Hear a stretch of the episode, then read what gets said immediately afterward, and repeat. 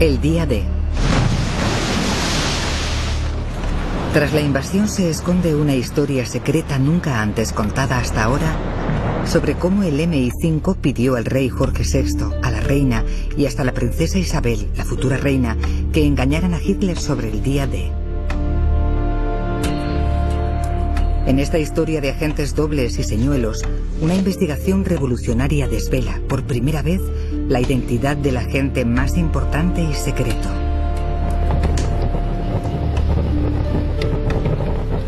El propio Jorge VI. La investigación también revela cómo se le confió uno de los grandes secretos de Estado de Gran Bretaña durante la Segunda Guerra Mundial cómo la Casa Real casi lo pierde a pesar de estar en posesión el rey, siendo la reina madre la que logró solucionar el problema, y cómo la monarquía emergió de entre la vergüenza de la política de apaciguamiento hasta situarse en el centro del secreto de Estado de Gran Bretaña. El rey que engañó a Hitler. Desde la Segunda Guerra Mundial, el auténtico papel de Jorge VI en el día D ha permanecido en secreto hasta que el profesor Richard Ulrich de la Universidad de Warwick y el doctor Rory Cormack de la Universidad de Nottingham realizaron un sorprendente descubrimiento en los diarios del secretario privado del rey, Alan Lascelles.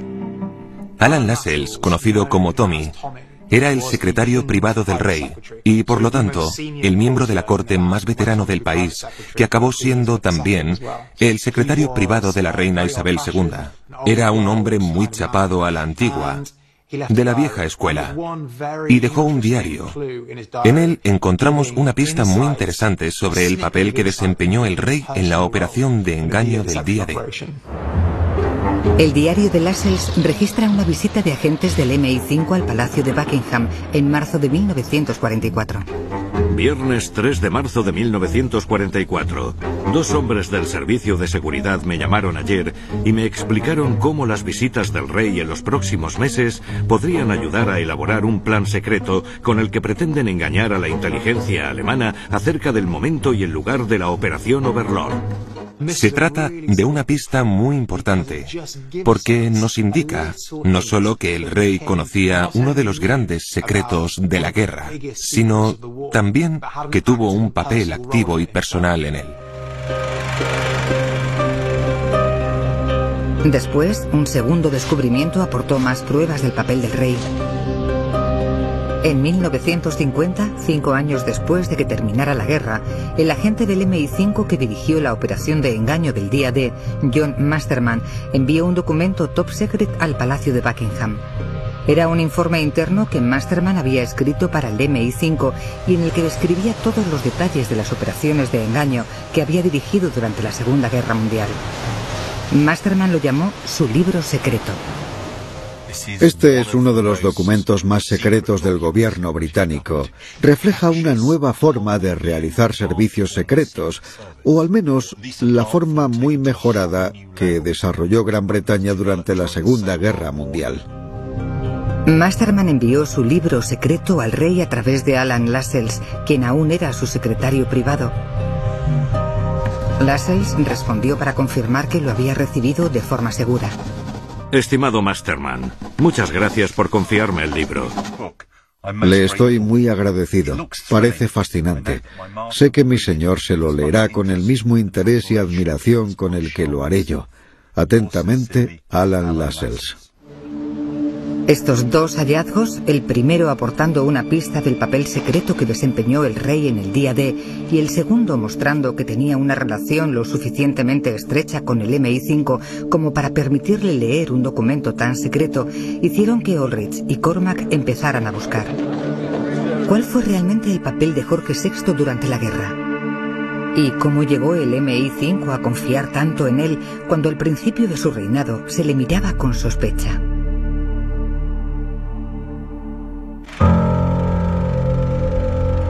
En diciembre de 1936, el hermano de Jorge VI, Eduardo VIII, abdicó. Los servicios de inteligencia británicos sospechaban que Eduardo era un simpatizante nazi. Llegaron incluso a ponerle bajo vigilancia secreta y a pincharle el teléfono. Las sospechas del MI5 acerca de la monarquía continuaron, sobre todo por la actitud del nuevo monarca de cara a la política del primer ministro Neville Chamberlain de apaciguar a Hitler. Los servicios de inteligencia observaban a todo el mundo que estuviera relacionado con este movimiento de apaciguamiento, tanto a Chamberlain como a la familia real, ya que enviaban emisarios continuamente a Alemania. Además, la sombra de Eduardo VIII seguía ahí. Se sabía que Eduardo VIII era próximo a Hitler, a los alemanes. El MI5 esperaba que Jorge no siguiera los pasos de su hermano. Todo el mundo asociaba la política de apaciguamiento con Eduardo VIII, pero el rey Jorge no era un simpatizante nazi. Era un pacificador, ya que no quería entrar en guerra con la Alemania nazi. No solo había vivido los horrores de la Primera Guerra Mundial, también temía que una guerra pudiera destrozar la monarquía británica. El nazismo no suponía una amenaza para la clase dirigente británica o para la monarquía del país como el comunismo, por ejemplo, pero sí existía ese deseo de evitar la guerra a toda costa.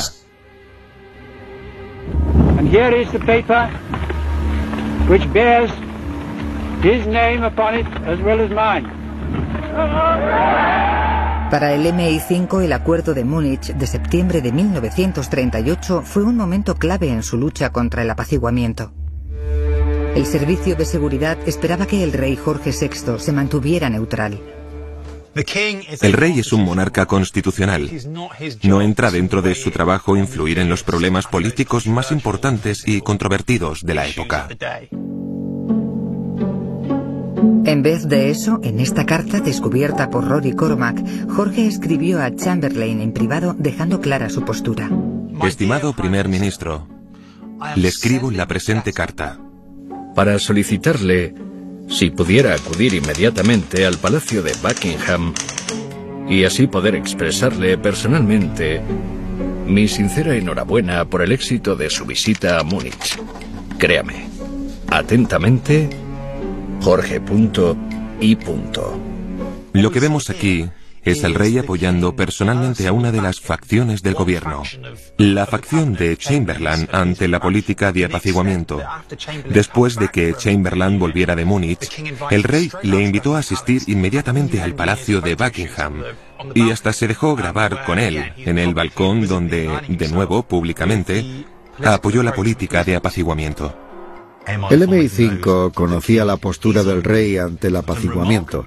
Jorge VI estaba colaborando con Chamberlain para establecer relaciones con Hitler. El rey escribió una carta a Hitler en la que decía, esta carta es para Hitler. No le escribo de hombre de Estado a hombre de Estado, sino de exsoldado a exsoldado.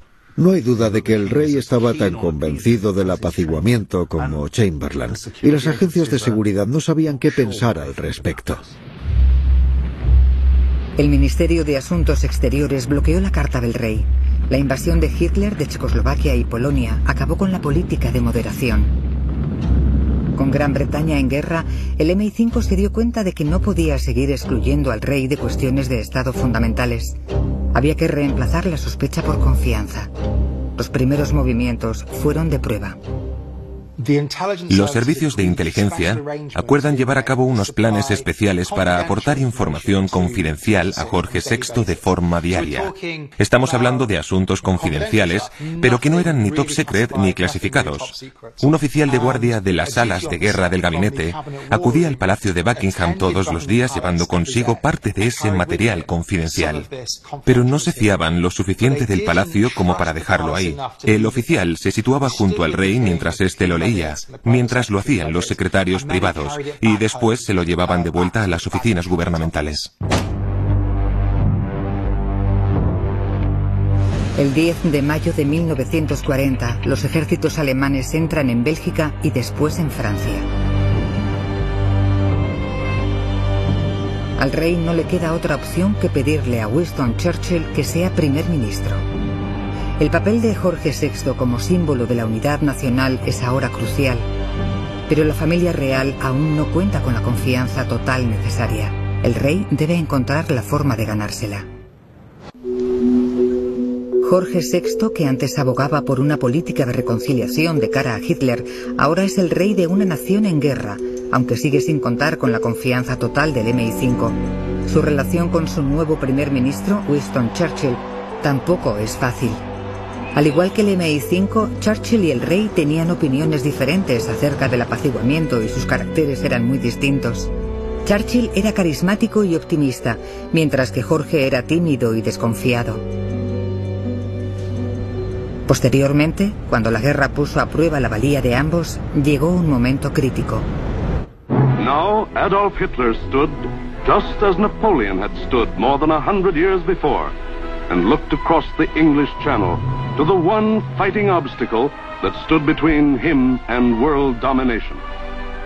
En el otoño de 1940, el MI6, ante el temor de una invasión nazi, se prepara para evacuar a la familia real a Canadá.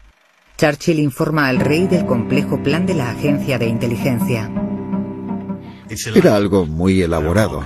Implicaba coches blindados y una serie de casas señoriales. Iban a enviar a la familia real al puerto de Liverpool y de ahí a Canadá. La respuesta del rey fue, no nos vamos. No se va a evacuar ni a los niños. Todos nos vamos a quedar. Todos vamos a luchar. En ese momento lo que esperaban era una invasión alemana liderada por paracaidistas nazis. El rey dijo, yo quiero matar a al menos uno de los invasores. Todos lucharemos hasta el final. Cuando Churchill escuchó eso respondió, lo cierto es que va a tener que matar a más de un alemán. De repente llegó al palacio de Buckingham un paquete envuelto en papel de regalo. El remitente era el número 10 de Downing Street. Dentro había un reluciente regalo de Navidad por adelantado. Churchill le envió al rey un subfusil Tommy. Sabemos que tras ese regalo, no solo el rey, sino toda la familia real y algunos asistentes practicaron en Windsor y en algunos otros lugares con pistolas, rifles y con el subfusil Tommy de Churchill.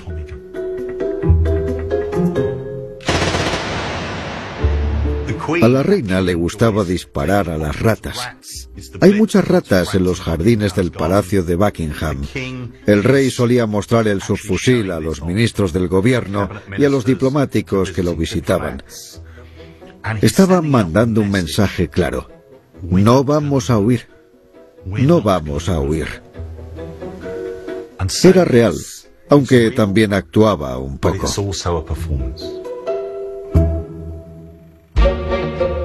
Pero el rey aún no tenía acceso a todos los secretos de Estado. En ocasiones tenía que recurrir a sus propios medios.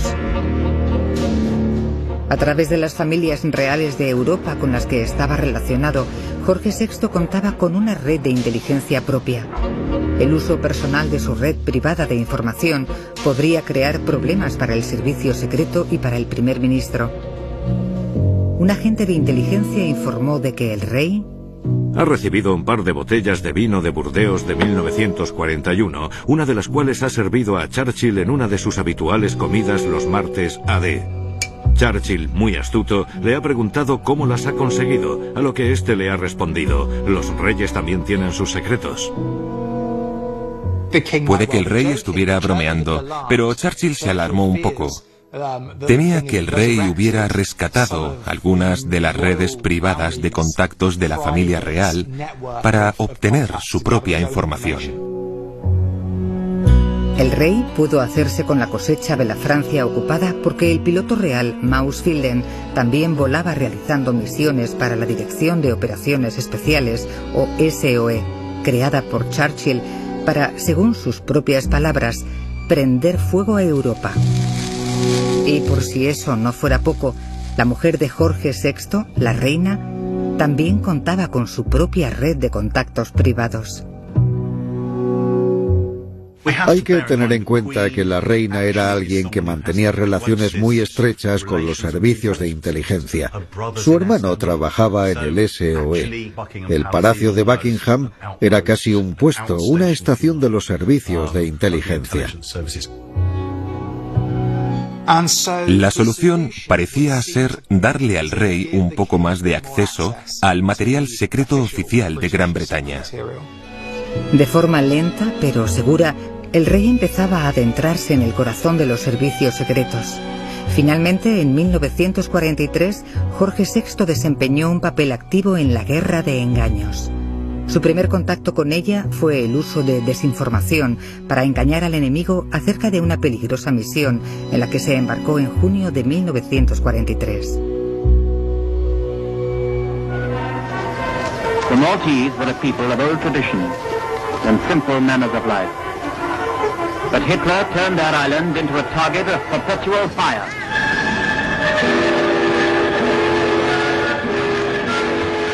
El rey voló al norte de África y desde allí a la isla de Malta para agradecer a sus habitantes por haber resistido tres años de asedio y bombardeos nazis. Pero con la Luftwaffe amenazando aún los cielos de Malta, la isla está en peligro. La respuesta de la inteligencia británica fue la Operación Loader. La Operación Loader fue una operación de engaño en la que participó el rey personalmente. Fue un intento por ocultar su visita en el norte de África. Era muy, muy peligroso escoltar al rey por el Mediterráneo donde los alemanes estaban muy activos. Por eso el Palacio de Buckingham divulgó la noticia falsa de que el rey iba a visitar unas tropas en Portsmouth, justo en ese momento. Al mismo tiempo, un misterioso general Lyon iba a bordo del avión que aterrizó en Argel. Aparecieron noticias en la prensa de que el general Lyon iba a visitar al general Eisenhower el comandante supremo de las fuerzas aliadas en el norte de África. El 7 de junio de 1943 aterrizó en Argel. Para Eisenhower al menos no fue una sorpresa que el general Lyon no fuese otro que el rey Jorge VI. Tras abandonar Argel, el general Lyon se dirigió a Malta, lo que aumentó significativamente la moral de sus tropas. Los habitantes de Malta llevaban mucho, mucho tiempo asediados y apreciaron mucho que el rey realizara un viaje tan peligroso. La operación Loader fue un éxito y Jorge VI volvió a su casa, el Palacio de Buckingham, sano y salvo. Eso demostró que el rey era un recurso valioso para los planes de engaño. Unos meses más tarde le invitaron a pasar un día con la Dirección de Operaciones Especiales, o SOE.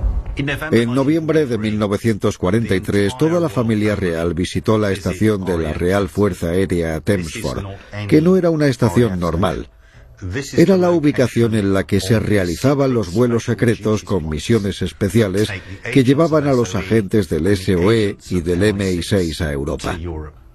La familia real vio todo ese material secreto a lo James Bond. Había puñales de carteras, brújulas escondidas en la parte superior de pintalabios y todo tipo de dispositivos explosivos. Al SOE le gusta esconder explosivos en materiales inocentes, botellas de vino, animales muertos y su favorito, explosivos camuflados en excrementos de caballo. La reina estaba encantada con todo eso. Llamó al rey y le dijo, mira esto, es increíble, excrementos de caballo que explotan. Parecía que el rey se había ganado su confianza.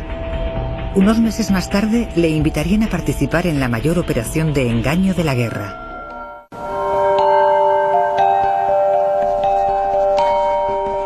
En marzo de 1944, con la visita al Palacio de Buckingham de dos hombres del MI5, registrada en su diario por el secretario privado del rey, Alan Lascelles, Jorge VI fue invitado a participar en la mayor operación de engaño de la guerra por parte de los aliados, un plan con el que se quería engañar a los nazis acerca de la hora y la localización de la operación Overlord, los desembarcos del día D. El hombre que ideó la operación de engaño fue el profesor de la Universidad de Oxford, Ion Masterman. En agosto de 1914, Masterman estaba dando clase en Alemania cuando fue encarcelado hasta que terminó la guerra. Masterman empleó ese tiempo para aprender el idioma y estudiar el modo de pensar de sus captores alemanes. Eso era importante en muchos sentidos porque si sabías cómo pensaban, te sería mucho más fácil engañarlos y hacer que se equivocaran. Tuvo relación hasta con los espías que los alemanes mandaron para espiarnos y, al final, logró que espiaran para nosotros. Cuando estalló la guerra, Masterman entró a formar parte de los cuerpos de inteligencia y posteriormente del MI5, donde ayudó a concebir el sistema Double Cross, que usaba agentes dobles para aportar información engañosa a los nazis. Era el presidente de un subcomité que lidiaba con el sistema Double Cross, el Comité 20XX. Controlaban 39 espías que trabajaban en diferentes áreas de Europa. Y en Inglaterra también. Todos engañaban a los alemanes de una forma u otra. Uno de los miembros de su equipo era el veterano agente del MI5 Tar Robertson. Tar Robertson colaboró con Masterman a la hora de coordinar las actividades de todos esos agentes dobles para asegurarse de que los alemanes estaban lo suficientemente confundidos y engañados. Se trataba de una red de mentiras, desinformación y algunas informaciones reales muy compleja y sofisticada que se coordinó de manera que no hubiera ningún fallo en la seguridad británica mientras engañaban a los alemanes. El engaño del día D, cuyo nombre en clave era Operación Fortitude, sería el mayor reto de Double Cross. En esta operación eran claves agentes dobles conocidos como Garbo, Frick y Brutus. El agente Brutus era un piloto polaco de las fuerzas aéreas al que los británicos lanzaron en paracaídas sobre la Francia ocupada. Los nazis lo atraparon y torturaron, diciéndole, o vuelves a Inglaterra y espías para nosotros, o te ejecutamos. Fingió cambiarse de bando, pero su lealtad hacia la causa de los aliados nunca se quebrantó. Cuando por fin llegó a Inglaterra, se puso en contacto con los servicios de inteligencia del país, presentándoles lo que él creía que era una oportunidad muy valiosa de trabajar, como digo yo, como agente triple, ya que los alemanes le habían pedido que trabajara para ellos aportándoles información. A partir de ese momento y durante los dos siguientes años, acumuló mucha información como parte del sistema Double Cross y aportó datos a los alemanes para hacerles creer que los desembarcos se iban a producir en Calais. Los nazis sabían, por la gran acumulación de tropas en el sur de Inglaterra, que se iba a producir una invasión. El objetivo de los aliados era engañarlos y hacerles creer que los desembarcos principales iban a ocurrir en Calais. Cualquier otro que se realizara en otra parte, como Normandía, sería algo secundario. Los movimientos del rey, de los que informaba la prensa británica, eran un aspecto crucial del plan de engaño. Rory Cormack ha recopilado unos 23.000 periódicos locales y nacionales impresos en Reino Unido entre marzo y agosto de 1944, tres meses antes y dos meses después del día D. Este histórico trabajo de investigación revela que lo que hasta ahora parecía una serie aleatoria de visitas reales para subir la moral de las tropas era en realidad un plan calculado y cuidadosamente trazado gracias a los informes falsos emitidos por los agentes de la Double Cross. Aquí hay un recorte del periódico The Times del 10 de marzo de 1944. El titular es El rey inspecciona a los canadienses. El plan del MI5 era aportar información a los alemanes poco a poco para hacerles pensar que estaban encajando todas las piezas del plan secreto para el día D. Los periódicos recogían las visitas del rey a formaciones de ataque claves, pero nunca se revelaban sus localizaciones. Sin embargo, unas pistas muy tentadoras hicieron pensar a los nazis que estaban realizando un buen trabajo de investigación, como los informes de los agentes de Double Cross en Londres, que ayudaron a identificar las tropas que estaba visitando al rey. El secreto del engaño era lograr que los alemanes lo descubrieran todo ellos mismos. La primera parte del engaño era sugerir a los nazis que una invasión a gran escala o un enorme ataque costero era inminente. Por eso, ese mismo día, el doble agente Brutus envió a Berlín la información falsa de que se había parado el tráfico en la isla de White para mantener despejadas las carreteras de cara al movimiento de tropas. El rey estaba en Hope, no muy lejos de la isla de White, y eso sugería a los alemanes que se podría estar tramando algún plan bélico allí. Podría haber movimientos de tropas hacia la isla de White. Visitar a las tropas de Hope indicaba que podría haber algún tipo de ataque en Normandía. Pero quizá fuera una maniobra de distracción para que los alemanes dejaran de centrar su atención en Calais. La visita del rey sirvió para subrayar e identificar a las unidades concretas a las que querían que siguieran los alemanes posteriormente. La sugestión de que quedaban pocos días para la invasión era un farol, aún quedaban casi tres meses para el día D. La segunda parte del engaño era la ubicación. Al principio, Hope implicaba que algunas de las fuerzas saldrían de Sussex a Normandía, Después, uno de los agentes de Double Cross informó a Berlín de que las tropas se estaban moviendo tras la visita del rey a Dover, justo enfrente de Calais. Era una estrategia para confundir a los alemanes sobre la ubicación de las fuerzas, sobre el orden de batalla y sobre cuándo y dónde se iba a producir la invasión definitiva.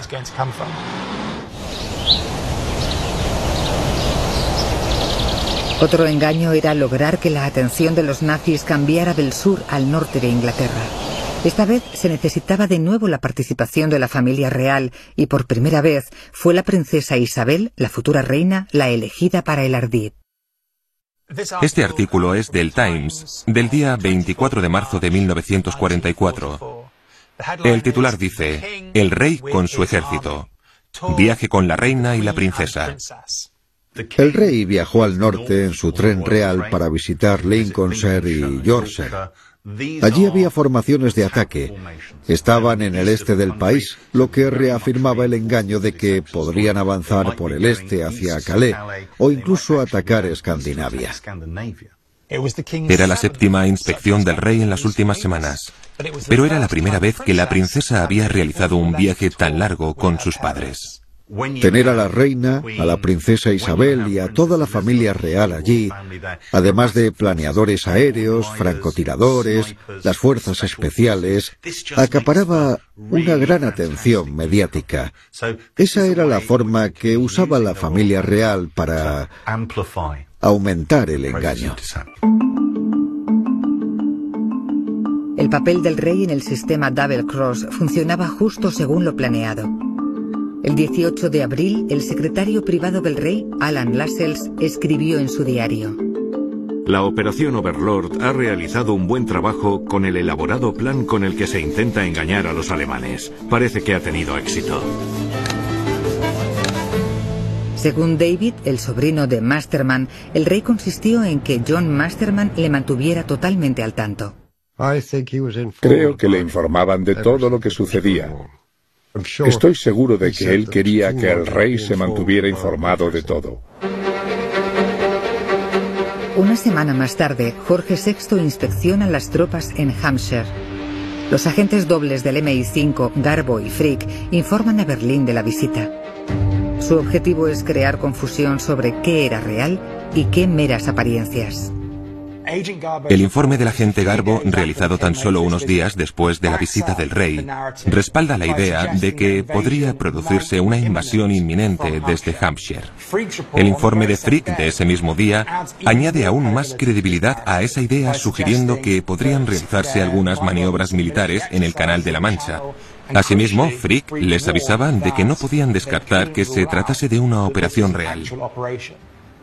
Eso es importante porque era una táctica para confundir a los alemanes.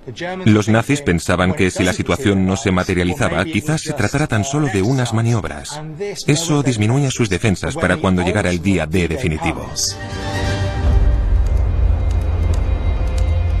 La operación de engaño en la que participó la Casa Real era elaborada y compleja y no se limitaba solo a la Gran Bretaña continental. En mayo de 1944, el rey se embarcó en su misión más peligrosa, un viaje a Scapa Flow, en las Islas Orcadas. Una vez más, los periódicos omitieron el destino del monarca, pero la mención de una pista dejó muy claro a los nazis la ubicación de este. Esta es la portada del periódico The Daily Mail del 15 de mayo de 1944. El artículo habla sobre unas aguas frías y solitarias en el norte. Y el titular dice, el rey se despide de su flota. El rey se ha despedido de los capitanes de la flota británica y ha deseado a sus barcos y a sus tripulaciones buena suerte de cara a la batalla. Esta parte del plan de engaño llamado Fortitude Norte se diseñó para hacer creer que se estaba preparando una invasión aliada a gran escala de la Noruega ocupada por los nazis. La visita del rey a las Islas Orcadas fue extraordinaria. Las Orcadas están lejos, están más lejos de Londres que de Noruega y obviamente al estar tan cerca del país escandinavo estaban muy vigiladas por U-boats y bombarderos alemanes. Era una misión muy arriesgada y la pregunta es, ¿Por qué fue Jorge VI hasta allí? Para dar credibilidad a Fortitude Norte. Para ello, el rey se expuso a un riesgo muy grande. Unos días después de la visita del rey, el doble agente Garbo advirtió a Berlín de que una invasión aliada a Noruega era inminente y que podría ser el primer ataque en su invasión de Europa. Fue una operación de engaño deliberada y compleja. Por eso el sistema Double Cross y la operación Fortitude son tan fascinantes y finalmente tuvieron éxito, porque eran muy sutiles y había muchos elementos en juego coordinados por el MI5. El 6 de junio de 1944, una flota de 7.000 barcos apareció entre la niebla a primera hora de la mañana en dirección hacia las playas de Normandía. Los aterrados defensores alemanes pidieron por radio refuerzos urgentes. La respuesta de Berlín tardó en llegar. El día de la invasión, Hitler se despertó tarde. Estaba durmiendo y nadie quería despertarlo. Cuando finalmente se despertó y le contaron lo que estaba pasando y que era en Normandía, como se había creído toda la información engañosa, pensó que ese no era el ataque principal. Pensó que era simplemente una incursión costera y no la tuvo en cuenta. The armies of the United Nations have made their first landings on the soil of Western Europe. This is D-Day. El rey, que había desempeñado un papel crucial en el plan de engaño, habló ante los británicos. Ago, our nation and empire stood alone against an overwhelming enemy with our backs to the wall. This time, the challenge is not to fight to survive, but to fight to win the final victory for the good cause. Una semana más tarde, el rey y el primer ministro Winston Churchill analizan montañas de informes clasificados del MI6 sobre el día D. Al monarca, a quien antes se le negaba un acceso completo al material de inteligencia porque se veía a su familia como un peligro para la seguridad, ahora se le permite verlo todo. Dos días después, llega a Normandía un eminente dignatario para completar la fase final de Double Cross. La inteligencia británica mantuvo el ardid de que el día D era solo un ataque de distracción hasta agosto para darle tiempo a las tropas aliadas para consolidar sus posiciones. El eminente dignatario no era otro que el rey Jorge VI. Los alemanes pensaron que la presencia del rey era otro intento para que no centraran su atención en Calais.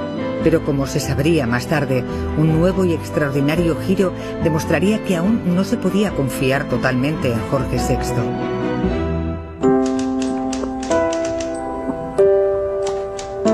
Al final de la guerra, John Masterman, pieza clave en el sistema Double Cross y en los engaños del día D, redactó un informe top secret al MI5 detallando todos los aspectos del sistema Double Cross.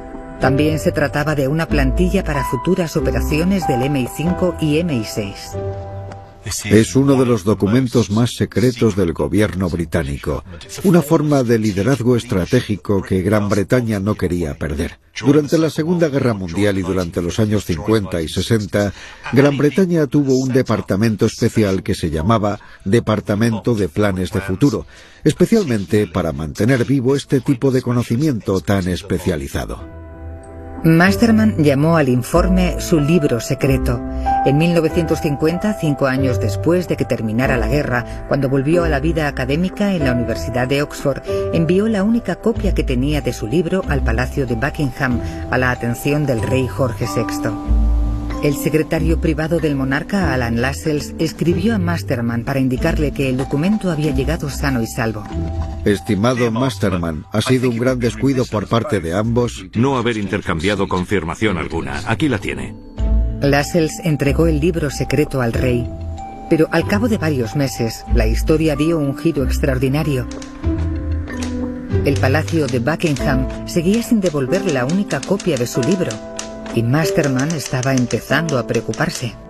El 4 de octubre de 1951, Masterman escribió a Lascelles desde Worcester College, en el que era rector, diciéndole, Lamento molestarle en un momento como este. En el que el rey está cada vez más enfermo. Pero me preguntaba si debía enviarle un recordatorio sobre el libro que les presté. Sé que llegó en diciembre y estoy empezando a preocuparme, seguramente de forma innecesaria. Puede que se les haya pasado por alto. Atentamente, John Masterman. Hacía casi un año que no tenía el libro en su poder.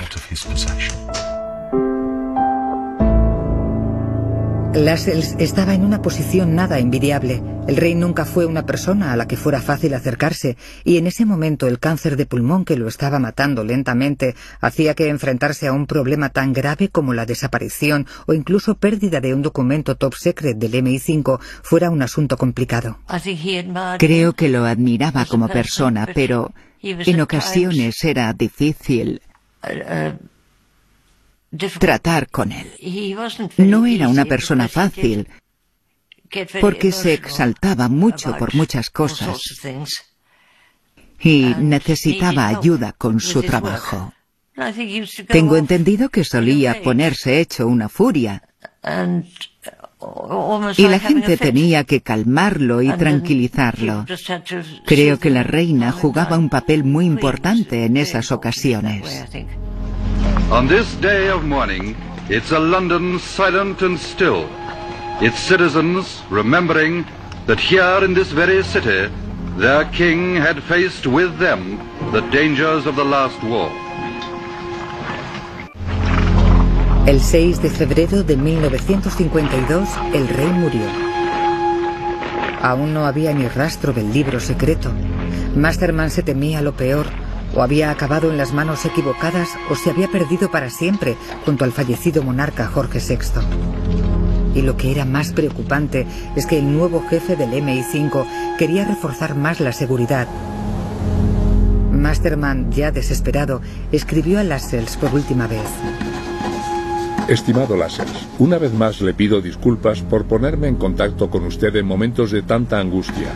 Me gustaría preguntarle si pudiera devolverme mi libro secreto. Estoy nervioso, espero que innecesariamente. Por el cambio del director general. Aquí hace alusión a Dick White. Tengo que admitir que no lo tengo y que no sabría decir dónde está. Masterman entró en pánico porque estaba convencido de que el libro se había perdido. Sabemos que entró en pánico porque no solo escribió, también llamó por teléfono al palacio. Era un asunto urgente. Prácticamente sentía al nuevo director general del MI5, Dick White, agarrándole del cuello. Era casi como un colegial que siente que el director va a echársele encima. Necesitaba su libro y lo necesitaba ya. Dos meses después, Lascelles por fin pudo enviarle buenas noticias a Masterman. La viuda de Jorge, convertida ya en la reina madre, había participado en una operación secreta propia. Estimado Masterman, el problema era que todas las cajas personales del rey se escapaban de mi control. Sin embargo, hoy mismo le he pedido a la reina madre que buscara su libro, y ahí estaba. Ahora está encerrado con llave en mi habitación. A. Lascelles. Una opción es que el rey confiara en ella y considerara que se trataba de un hombro muy importante en el que apoyarse y probablemente le hubiera contado cosas que no le había contado a nadie. La reina madre resolvió el problema de Masterman. En 1972, Masterman publicó su libro secreto. A pesar de haber pasado ya 28 años desde el día D, el MI5 pensaba que el sistema Double Cross y todos los planes de engaño debían seguir siendo secretos e intentó bloquear la publicación. Masterman lo impidió al publicarlo en Estados Unidos. Pero hubo un aspecto que decidió no revelar el papel del rey Jorge VI en la trama de engaños del día D. Eso siguió siendo un secreto hasta la investigación actual de Richard Ulrich y Rory Cormack. La participación de la monarquía en los secretos de Estado de Gran Bretaña no murió con Jorge VI. Su hija mayor, la joven reina Isabel II, heredaría ese papel. La corona, que una vez estuvo vigilada y hasta investigada por el servicio secreto, era ahora una consejera de confianza. Una reunión extraordinaria demuestra esta relación tan estrecha. En 1955, el primer ministro Anthony Eden y Evelyn Shuckburgh, el jefe del despacho de Oriente Medio del Ministerio de Asuntos Exteriores, viajaron al Palacio de Buckingham la guerra del Sinaí era inminente y el imperio estaba lleno de conspiraciones. El joven rey Hussein de Jordania, educado en Harrow, parecía ser amigo de Gran Bretaña, pero en el país temían que se hubiera dejado influenciar por su tío Nasser Sharif, nacionalista y antibritánico. Shuckburgh escribió en su diario en 1955. Le he contado a la reina los manejos del malvado tío Nasser. Ella dice que no cree que fuera buena idea enviar árabes a las escuelas públicas inglesas. Había visto al pequeño Hussein nuevo en Harrow hacía un año o dos y lo único que pudo hacer él fue quedarse muy quieto y decir, Su Majestad, y ni una palabra más. En cuanto a su tío Nasser, la reina ha dicho que le sorprende que nadie haya encontrado la forma de echarle algo en el café. No ha sido hasta tiempo después cuando he pensado lo que debería haberle respondido. Debería haberle dicho que es una afirmación muy peligrosa que ya realizó una vez uno de sus predecesores, el rey Enrique II. El rey Enrique dijo justo antes del asesinato del arzobispo de Canterbury, Thomas Becket, ¿nadie va a librarme de este problemático cura? En vez de eso le he respondido, sí fue una buena idea, refiriéndome a unas cuantas personas de Oriente Medio. Le he prometido contarle los cotilleos que hemos oído sobre Hussein. Yo tenía un cigarrillo en la mano por detrás de la cabeza que no paraba de quemarme las yemas de los dedos. Anthony Eden parecía muy cómodo y relajado, y nos trató de manera muy cordial a ambos. Esto es asombroso porque nunca podemos escuchar cómo debate la reina acerca de temas así. Nunca leemos acerca de su sentido del humor. Y nunca sabemos cómo habla a los diplomáticos acerca de asuntos de Estado, sobre todo teniendo en cuenta los antecedentes. Una amplia variedad de operaciones encubiertas llevadas a cabo por el Ministerio de Asuntos Exteriores y el MI6 contra los países de Oriente Medio, y especialmente contra el otro Nasser, el presidente de Egipto. Pensamos que los servicios de inteligencia son la institución más secreta de Gran Bretaña, pero la familia real no se queda atrás, al menos en cuanto a documentos históricos se refiere. Por eso, cuando la reina habla, hay que tomar nota, y cuando comenta la posibilidad de asesinar a alguien, hay que tomar nota también. La reina pronunció esas palabras de broma, no cabe duda. El tío Nasser nunca fue asesinado, pero la reina siguió en estrecho contacto con los servicios secretos. De la sospecha a la confianza, la relación entre la monarquía y la inteligencia británica ha completado el círculo. Se trata de una relación que aún perdura.